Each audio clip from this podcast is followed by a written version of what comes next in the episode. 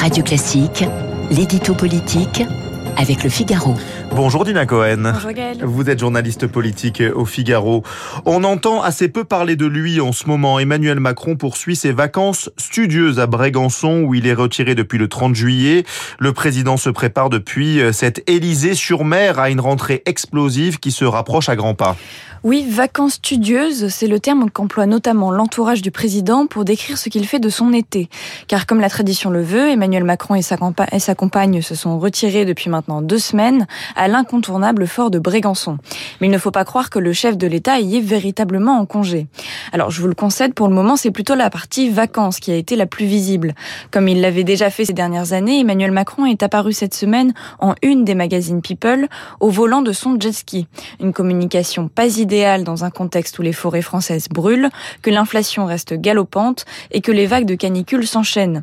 Cette image lui a d'ailleurs valu d'être qualifié de criminel par l'écologiste Sandrine Rousseau qui tire l'alarme sur le réchauffement climatique. Mais bon, pour le reste, le président se fait quand même discret.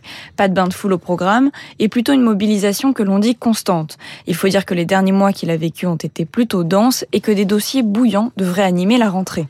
Alors justement, à quoi faut-il s'attendre pour la rentrée exactement? Eh bien, sans aucun doute, à quelques secousses. La rentrée s'ouvrira d'abord sur un long mois de concertation, à la fois en public et en coulisses. Il y aura ce que les Français verront, notamment le lancement du Conseil national de la refondation, le fameux CNR. Il doit aborder de grands chantiers dans une logique de dialogue avec les élus, les syndicats et les citoyens, mais il concentre déjà beaucoup de critiques. Et puis il y aura ce que les Français ne verront pas, à savoir les négociations en coulisses qui se mèneront entre la majorité et les oppositions pour préparer tous les textes à venir. Car au mois d'octobre, ce sera le, le tour de la rentrée parlementaire. Oui, et là encore, l'agenda est chargé. Grand débat prévu sur l'immigration, texte sur l'assurance chômage, loi d'orientation et de programmation, budget de l'État et de la sécurité sociale pour l'année 2023 et peut-être même réforme des retraites. Des sujets très épineux, d'autant plus si vous ajoutez à ça l'urgence énergétique qui se profile, avec un hiver que l'on dit d'avance compliqué. Restent aussi les difficultés liées au pouvoir d'achat, même si l'exécutif assure que les effets du texte voté en août se feront ressentir dès le mois de septembre. Le tout dans un contexte politique toujours aussi particulier. Les républicains vont multiplier les marqueurs sur le budget pour incarner une opposition forte. Le Rassemblement national va faire entendre son discours de fermeté sur l'immigration, pendant que la NUPES va continuer d'alerter sur la précarité énergétique et sociale. Les députés de la majorité espèrent de leur côté arriver dans l'hémicycle avec quelques accords déjà scellés.